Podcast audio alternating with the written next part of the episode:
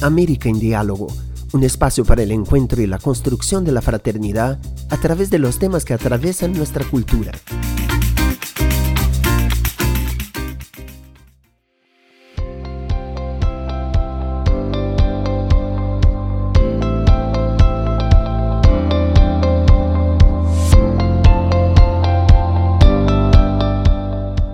Estamos aquí con otro episodio de América en Diálogo para abordar un tema que sabemos es muy amplio y por eso vamos a elegir un corte, que es el tema del liderazgo. Para hablarnos de este tema hemos invitado a Felipe Miller.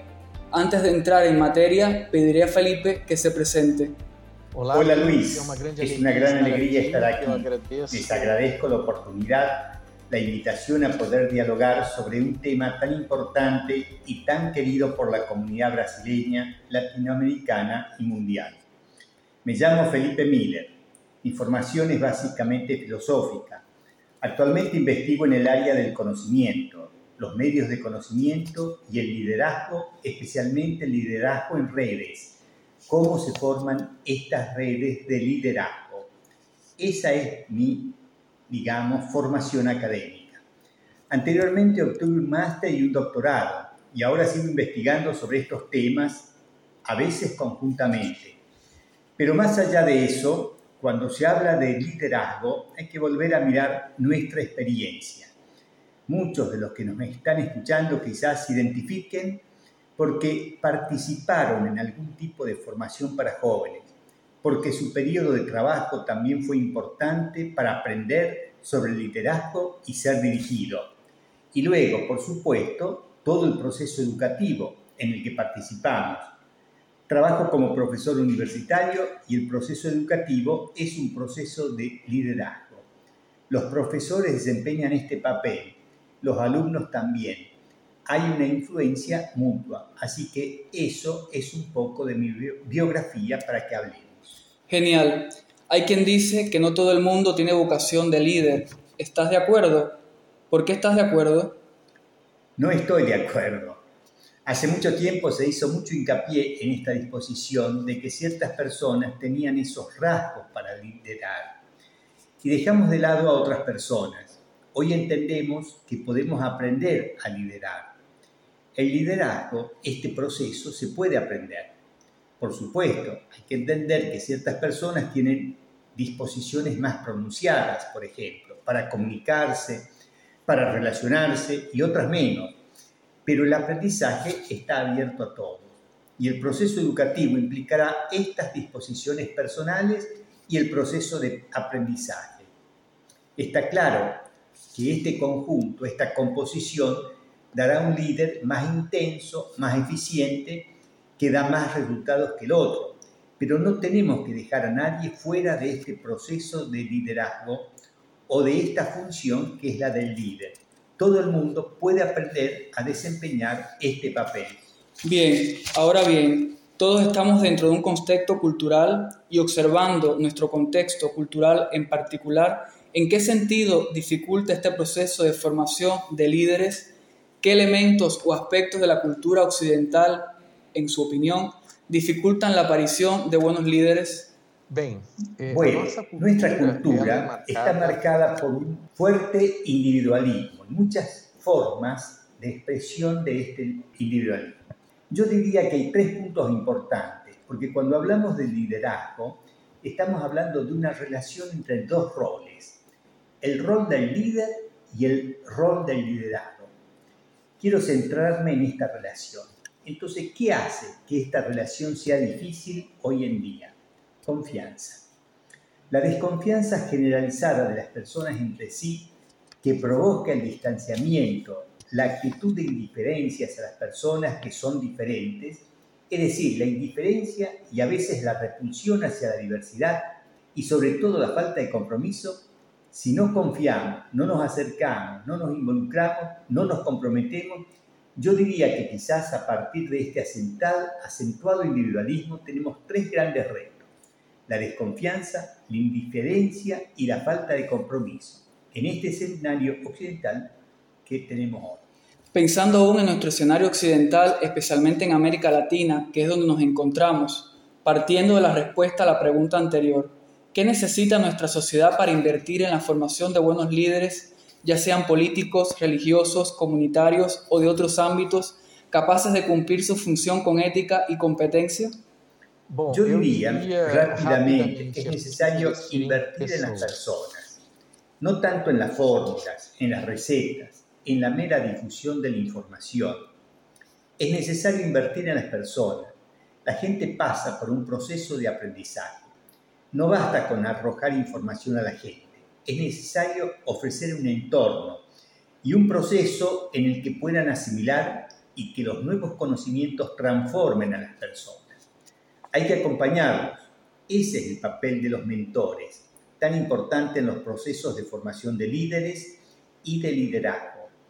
Hay que acompañarlos y sobre todo cuando invertimos en las personas, hablando de esas características como la confianza, la empatía y el compromiso, es para pensar que esas personas deben estar capacitadas para las relaciones. Dirigir es estar en una relación. Y así hay varios tipos, varias características de relaciones en varios contextos, ya sea el liderazgo comunitario, el liderazgo político, el liderazgo organizativo, el liderazgo en organizaciones sin ánimo de lucro, en definitiva, hay diferentes entornos y contextos y características, pero siempre se está en relación. Por ello es importante invertir en personas, personas capaces de profundizar en las relaciones. Al final de nuestra breve conversación habló de la inversión. Ahora, la persona. ¿Qué tiene que saber sobre cuáles son los primeros pasos que tiene que dar para convertirse en un buen líder? Lo que depende de él como iniciativa personal y así concluimos preguntando, ¿qué se necesita después de todo para ser un buen líder?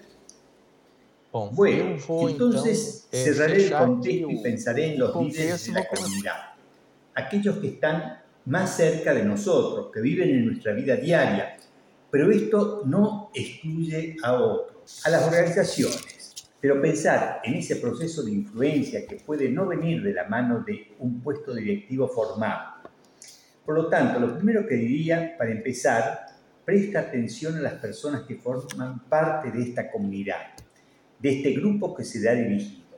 Hay que prestar atención y cuidar a todos ellos, no solo algunos. De ahí surge la relación de empatía. Cuando te haces presente, te involucras, se favorece la empatía. Así que lo primero es prestar atención y cuidado involucrarse para tener esa empatía más profunda en ese escenario. En segundo lugar, está la cuestión del valor para asumir riesgos. Los líderes asumen riesgos y al asumirlos también asumen responsabilidades. Esa responsabilidad conlleva un compromiso. Todo proceso de liderazgo implica unos pasos bastante notables.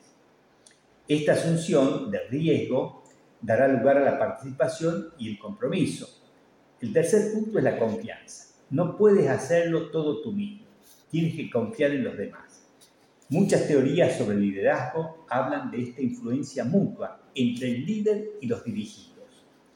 Tienes que entablar una relación en la que te permitas confiar, ponerte también en una posición de vulnerabilidad, es decir, en manos de los demás porque solo entonces permites que los demás participen y co-creen este proceso de liderazgo junto a ti, no detrás de ti, ni después de ti, sino juntos. Y por último, quizás la característica más relevante de todo este proceso que se requiere en todo tipo de liderazgo es la comunicación.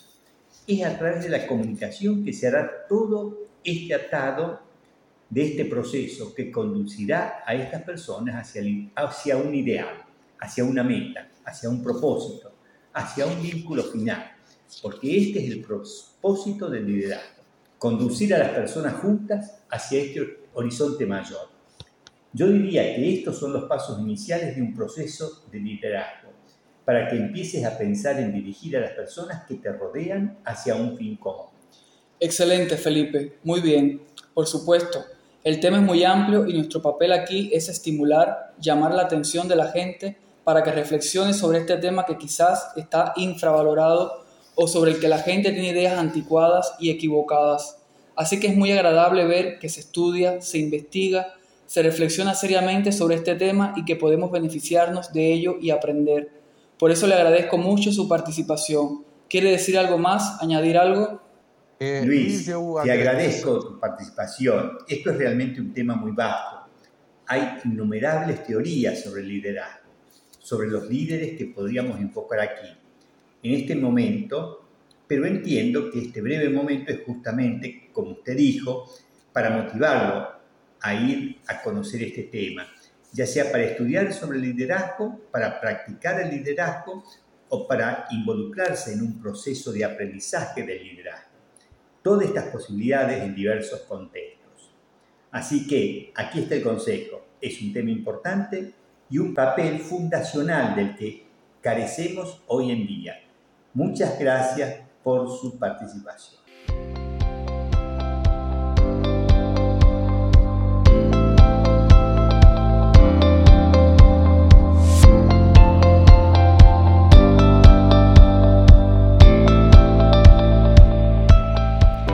Este fue otro episodio de American Diálogo, producido esta vez por Ciudad de Nova, Brasil. La presentación corrió a cargo del periodista Luis Enrique Márquez. American Diálogo es un proyecto de colaboración de las ediciones de la revista Ciudad Nueva en América Latina y el Caribe.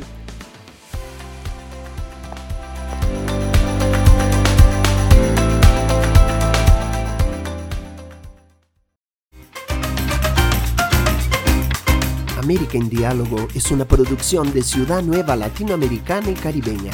Muchas gracias y hasta la próxima.